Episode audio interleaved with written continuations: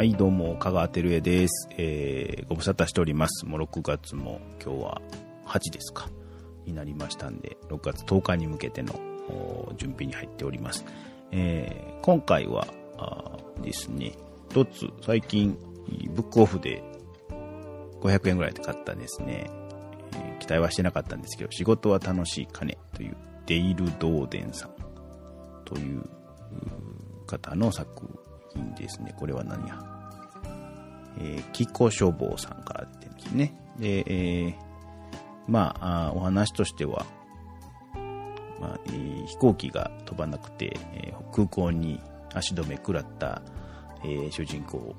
とですね、えーマックスさんというおじいちゃんとの、まあ、一夜の授業ということでね、まあ、コンサルタントを受けて、えー変わっていくというようなお話なんですけど、えっ、と、読んでみたらなかなかこう刺さるというか面白い。コーチング的にも関連するお話がたくさんあのあるように思い、目標設定との兼ね合いで非常に面白い本だなというふうに思ったんで、それはちょっと本編はきっちりそれを取ろうとして、今、あの、皆さんからですね、この23回目に向けて、私の方からご質問をさせていただきました。えー、そのとメッセージ紹介とか感想紹介のコーナーに、今回は先ほど、先にですね、今回、えー取らせていただきます。えーいつもは、あの、本編がちゃんとあって、そこからメール紹介するんですけど、今回ちょっとね、えーイレギュラーですね、順番を変えてやってみたいなというふうに思っています。えー今回のメッセージテーマは、仕事、過去、家事や勉強などやるべきことを含みます。過去閉じるをより良くするために、どんなことを試していますか？あるいは試したことがありますか？また試してみたいですか？と。現在、過去、未来と。えーなんかありましたね、そうだね。えー渡辺真知子ですかね。はいえーで、2番目、お気に入りの文具。またちょっと引き続き文房具ネタを仕入れたいなと思って皆様のお気に入りを聞いておきたいなと。あといつも通り番組へのご意見、ご質問、ご感想等をお願いしますということで、えーメールを募集いたしました。えー、ちょっといただいているんでね、えっ、と、紹介させていただきます。まずですね、そもそも第22、えー回ですかね。で、えーパピーさんが勇気を持って手を挙げていただいて、えーそのコーチングセッション、聞いていただきましたかね？えーなんかね、もう一つ再生回数が伸びて、まあ、やっと500ぐらいまで来ました。えーありがたいな。さすがコーチング部だなとね、冠に、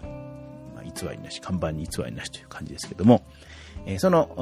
ご本人さんから、パピーさんからのちょっと経過報告と感想をいただいておりますのでご紹介させていただきます。えーパピーですと。えー改めてコーチングセッションありがとうございました。そして経過報告遅くなり大変申し訳ございません。えーセッションで宣言した1回30分とはなりませんでしたが、セッション後にコミュニケーションの内容が変わりました。おお、変わったんですね。えー大きな流れとしては、私自身の仕事がしやすくなしやすくなったと感じています。うんうん。A さんも私もテンポを良くしようとしている、目指している方向は一緒。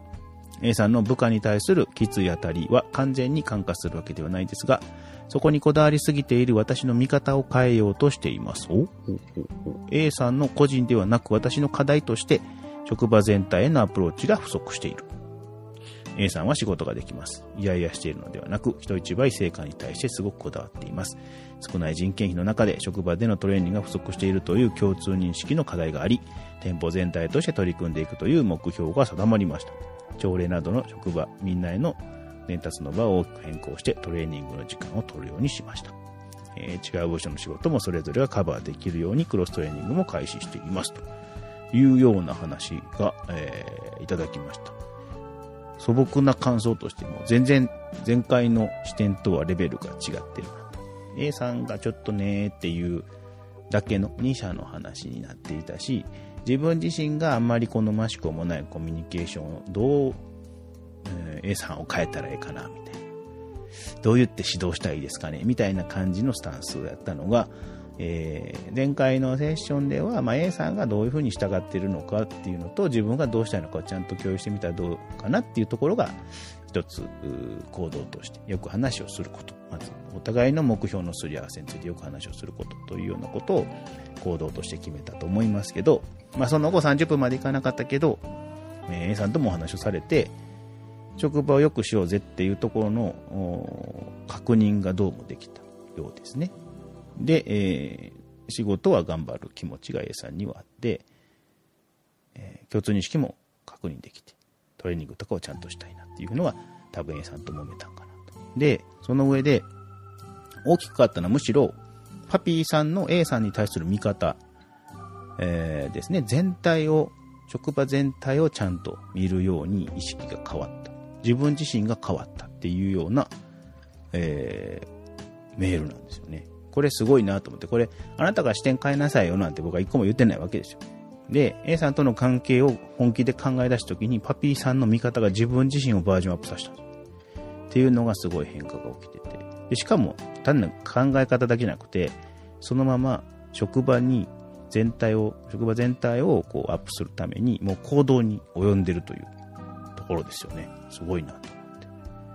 ちょっと感動すら覚えるような変化が起こっているようでございます。で、えっと、パピーさんからちょっと別メールでね、感想いただきましたのでそれも紹介させていただきます。えー、体験して痛感してるんですが、コーチングとは自分と向き合うことだなと、自問自答が止まりません。これを繰り返していけば、より良い方法を自分で選んでいけるという感触があります。当たり前のことで誰でも頭で分かっているんだと思います。でもいざ実践となるとなかなか向き合うのは難しい。しんどいな、めんどくさいっていうのが勝って後回しになってる。えいろんな本など読んで知識として分かっていても実際の使い方はやってみないと分からない。えー、本当にいい機会をいただきました。改めてありがとうございます。ということで、いや、こちらこそ、あの、相手していただいて、本当に助かりました。えー、非常に、ファビさん自身がまた意気込みを感じておられる感じかなという自身も癒されてますね。はい、では、続いての、えー、メール紹介に、普通の話、感想メールをね、ちょっと一回まとめて紹介したいと思いますえー、ポッポさんからいいています。えー、ちょっとね、感想というかね、普通オタ的なやつですね。はい。えー、昨日、友達と会って相談を受けまして、コーチング部で学んだことを思い出しながらいろいろ話しました。完璧でもないですし、まだまだ無知ではありますが、コーチング部のおかげで少しはお役立てできたのかなと思っています。ありがとうございました。また続きを楽しみと。おなんか、意味深な感じですけど、えー、コーチング部で学んだことをちょっと会話の中で使ってみたというね、とてもこういうことを求めてるんですよね。使ってみたらどうでしょう。お友達に相談された時に。え、あ、こんな、このテクニックあったなとか、こういう時ってどう考えてんのかなとか思いながら質問してみたり。っていうことができたんでしょうか。またご実談をお聞きしたいと思います。えー、あとですね、ハマグリ顧問の編も楽しい放送でしたよ。二人で楽しんでおられるのが伝わってきます。隅田先生とは幼馴染、えー、大人になってからのお友達ですか相性抜群ですね。という遅刻しないように、まあ、遅刻したんですけどね。まあちょっと寝過ごしましてですね、収録に大変なことになったんですが、えっ、ー、と、6月の頭に、えー、頭じゃないかな。5月の末ですかね。ちょっと覚えてないですけど、えー KBS 京都のラジオで聞き手をやってる番組で、浜栗、隅田竜平の浜栗顧問の編というのがあるんですけど、まあ、ひどい話ですよ。有村昆さんに対してのね、本当に、まあ、愛を持ったいじりというか、まあ、なかなか下品な話が多くて、僕もあんまり、このコーチング部の部員さんにはお勧めしにくいですよね。うん。だけど、これマーケットが違いすぎてですね、あっちの番組聞いて喜んでる人がこっちに来るかっていうと来ないと思うんですよね。非常に真面目な番組です、こちらはね。まあ、あちらも心根は真面目なんですけどね、面白くこう真面目な話をしてるんで、はい、なかなか、もう聞いてるだけですからね、僕は同調してないですからね。ということで、えー、もし興味がありましたら聞いていただければと、ハマグリ顧問の編の方もですね、6月16日に多分出るので、またお願いいたします。で、えっと、えー、次ですね、え、ちょっと今回のテーマに関する、えー、お返事があったんで、それを紹介していきたいと思います。えー、部員ネームちーさんからのメールですね。えー、仕事についての工夫ですよね。えー、ということで、え、仕事の工夫ですが、これは効率を上げる工夫でしょうか？とすると少しずれますが、私はとにかく笑顔を意識しています。目尻にぐっと力を入れてニコニコしている表情を作ります。医療職なので短い時間で患者さんと傾向を築するための工夫です。えー、医療関係なんですね。ちいさんね。はい、まあ、笑顔大事ですよ。笑顔、なんか笑顔ない人どうなのかなと思うんですね。あの、外国行って、日本人ってまあ笑ってる方ですよね。ね。なんか冷たいのみんなめっちゃ真顔で歩いてんな、みたいな風に感じるんですよね。笑顔だけでもいいと思うんですけどね。なんか、僕らなんかね、えっと、この、淀屋橋の界隈っていうのは弁護士さんいっぱい歩いてるんですけど、あ、何々先生やとかって知ってる顔と出会うことあるんですよ。だけどね、なんかね、顔、怖い顔して歩いてはんなとか、声かけにくいなとかって思うんですよね。僕はずっと笑いながら、ニコニコしながら歩いてますからねだ。からめちゃくちゃ道聞かれちゃいますけどね、僕ね。イヤホンしてんのに俺に聞くんかみたいなことよくあるんですよ。めちゃくちゃ道聞かれるんですよ、ね。まあ、笑顔大事ですよね。えーと、続きまして、とある保育士さん。ありがとうございます。えー、今回のテーマについてですが、僕が仕事をより良くするためにしていることは、いいねとありがとうの大安売りです。大安売りっていうか、ちょっと面白いですえー、相手のことでいいなと思った時には、些細なことにでもいいですねと伝えています。ね。はい、また、相手が当たり前のようにやっていることでも、ありがとうと感謝の言葉を伝えています。え、本心ではそこまで思っていなくても言葉にすることで相手をより肯定的に見えてきます。相手を肯定的に見てると相手の気持ちが穏やかになり、お互いにいい関係になっていってるような気がしています。僕はこの2つの言葉を大切に仕事をしています。いいねっていうのと、ありがとうっていう言葉ですよね。まあ、ありがとうって非常にいい言葉で、えー、他者貢献の一つじゃないかなと僕は思っている。言われて嫌な気分になることはないので、すいませんねっていうよりもありがとうの方ですよね。よくね、日本人は人の感謝にね、人の、なんちゅうのか、善意に触れた時に、すいませんって言っちゃうんですけど、ありがとうの方がいいですよね。いいですね、とかいうふうに言ってる人。ちょっとだから書きっぷりがね、その人をこう、人心掌握術みたいな感じで、えー、読みかねない感じで書いてありますけど、そういう意味ではないですよね。これ、どっちかというとこの、妖精の、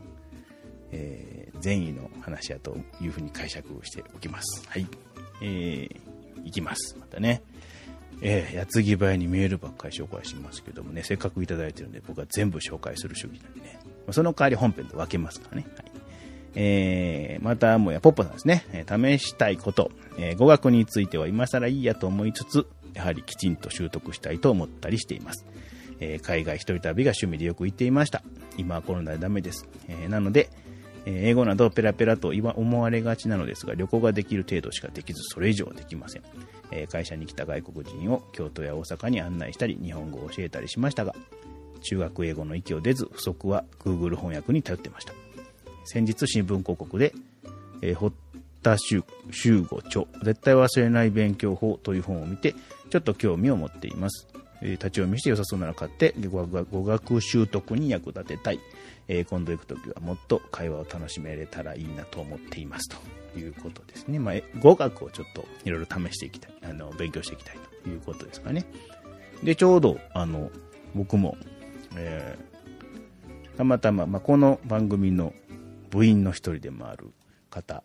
が出版に、というか、協著者なのかね。協著者に入っておられる、英語のハノンという本がありまして、なんとなくね、あの知ってる人のやから買っとこうと思って、あとまあ、娘が結構英語好きなんで、まあ高校生ですけど、えー、どうやろうかなと思って買ったんです。スピーキングのためのやり直し英文法スーパードリル英語のハノンという本で、えー、横山正彦さん、中村幸子さん、えー、著ですね、千曲消防さんから出ております。えー、これはまあ本当に、僕が結構ね、僕英文法をすごい大事に考えてるんですけど、英語の中でも文法ってすごい大事やなと思って。それはもともとは大学受験の時に代々木ゼミナールの富田先生という人の英語の授業がすごいシステマティックで、えー、SVO とか文の成分をきっちりと分析していって読んでいくというような手法をですね、僕は叩き込まれまして、もう本当に動詞を見つけるっていうことを英語では読むだけですよ。全然喋ったりできないですよ。あのヒアリングもダメですけど、え読む方に関してはある程度鍛えたんですね。で、それで、えー、実は中学英語で子供らに教えるときに、なんかね、不十分なことを教えてはんなと、こんな、こんなことを教えて本当に英語良くなるのかなってすごい批判的で悪いんですけど、あの、思ってたりしてて、娘とかに、これ S なんやとか V なんやとかって聞いてもね、あんま反応良くないんですよね。何のこと言ってんのみたいな。でもね、基本やと思うんですよね。文の構造をちゃんと理解するっていうことが。で、こういうことを一番初めに書いてくれてるんですね。SVO とか SVO 文系に関しての、えそうやねん、この、このことを言っとってほしかったっていうのを一番初めに書いてて、で、この英語の反応のポイントは、えー、例文がたくさん載っていて、それをお題に従って疑問文に変えたり、否定文に変えたり、ちょっとこう、副詞句を入れ替えていくっていうのを、えー、2回ずつですね、例文に沿って繰り返していく。もうとにかく口千本ノックっていうね、あの、冗談で言ったら、あの、横山正彦先生が、帯にこの言葉入れたらよかったっていうね、ありがたいツイートをいただいたんですけども、えー、とにかく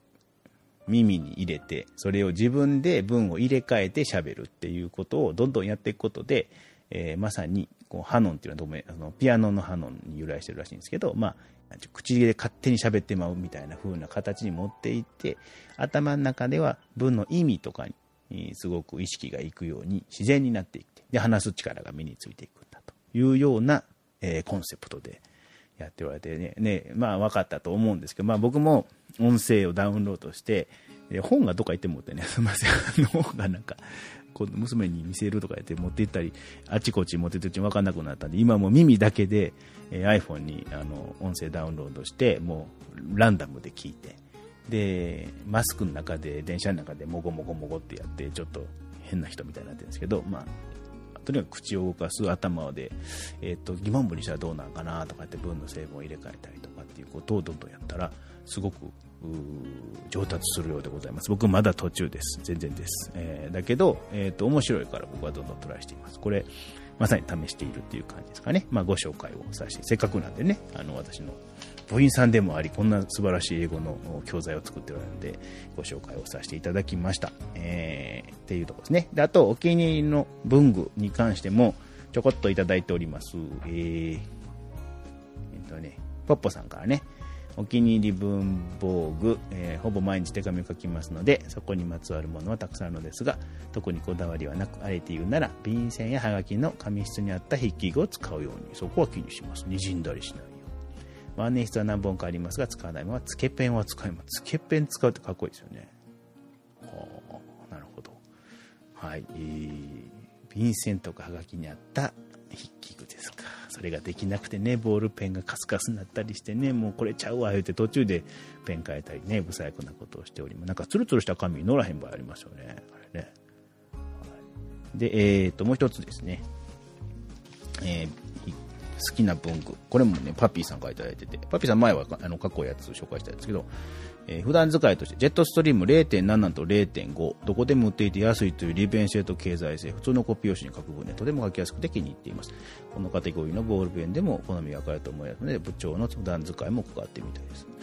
普段僕もジェットストリームはもう愛用してますね。あと、なんかね、パイロットのね、なんかね、ちょっとシンプルなボールペンが好きなんですけど、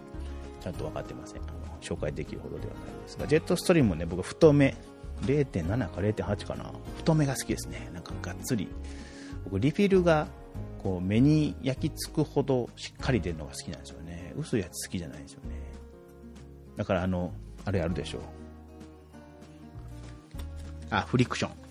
フリクションも初期はなんかねリフィルが薄くて気に入らなかったんですけど今はねフリクションの細いのはね発色が良くてあれは気に入ってますね。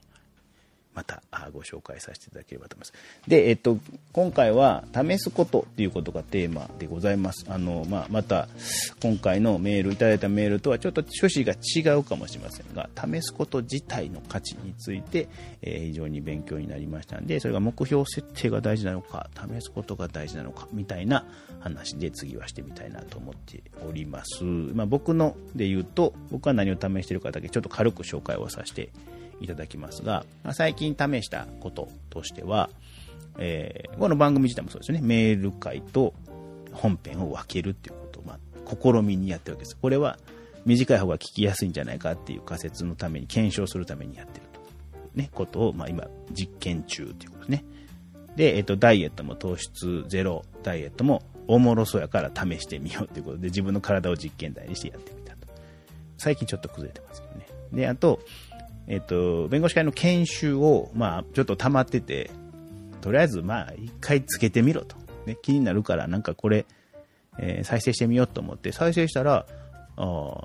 その勢いでね、2時間の研修、バーって聞き切ったりとかできたんですよね。あと、まあ、2倍速で聞いて、あの、だいたい早い方が好きなんで、えー、聞いたりしてますね。で、意外とできるんですよね。ちょっと試みにつけてみようっていうのが役に立ったりするんですよね。で、あと、タスク管理がですね、最近も根本的にガラッと一気にやり変えてますね。結構ね、精緻なシステムやと思ったんですけど、やっぱりあの常にバージョンアップしていかなきませんね。で、えー、その点はノートに書いております。最近の、えー、僕のノートを見ていただければと思います。で、えー、もう一つ試してることが、あの、リットリンクって言って、他の方もいろいろしてるんですけど、いわゆるいろんなリンクあるじゃないですか。メールとかね、ポッドキャストはここですよとか。なんか毎回コピペとかしてたりなんかもやってると、なんかいけてへんなと思うんですよね。で、リットリンクって言っていろんなリンクをまとめるサービスがあって、でそれに綺麗にまとめてみました。ちょっとおしゃれな感じになってますんで、えー、私のツイッターのプロフィールのところを触っていただければあの僕の、え、必要なリンクが全部まとまってますんでね。ね、まあ、あの、僕自身で言うと、こう考えるとね、試しまくりの人生ですね。なんかおもろそうやからやってみようっていうことの積み重ねで、どんどん幅広げてきてる気もします。えー、なんかね、お役をいただくこととか、人から言われて、こんなんやってみてくれへんつって、まあ、断る理由が特になければ分かりました。じゃあ、あの、試みにやってみます。僕でよろしければって言って、やってるうちにどんどんどんどんなんかね、あの、フィールドが広がっているっていうのもありますね。だからそんなにこういう風な人間になるんだ、みたいなのは、あの、なんか根幹としてはあるんですけど、えー、ビジョンっていう形でしっかりあるわけじゃなくて、とにかく日々おもろいことをやって、おもろいっていうかね、自分がやってて価値を感じるなって思うようなことを、ちょっとずつちょっとずつ、半歩ずつ半歩ずつ試したりとか、やったりやめたりして、えー、その、積み重ねの人生なんですよね。それ意味を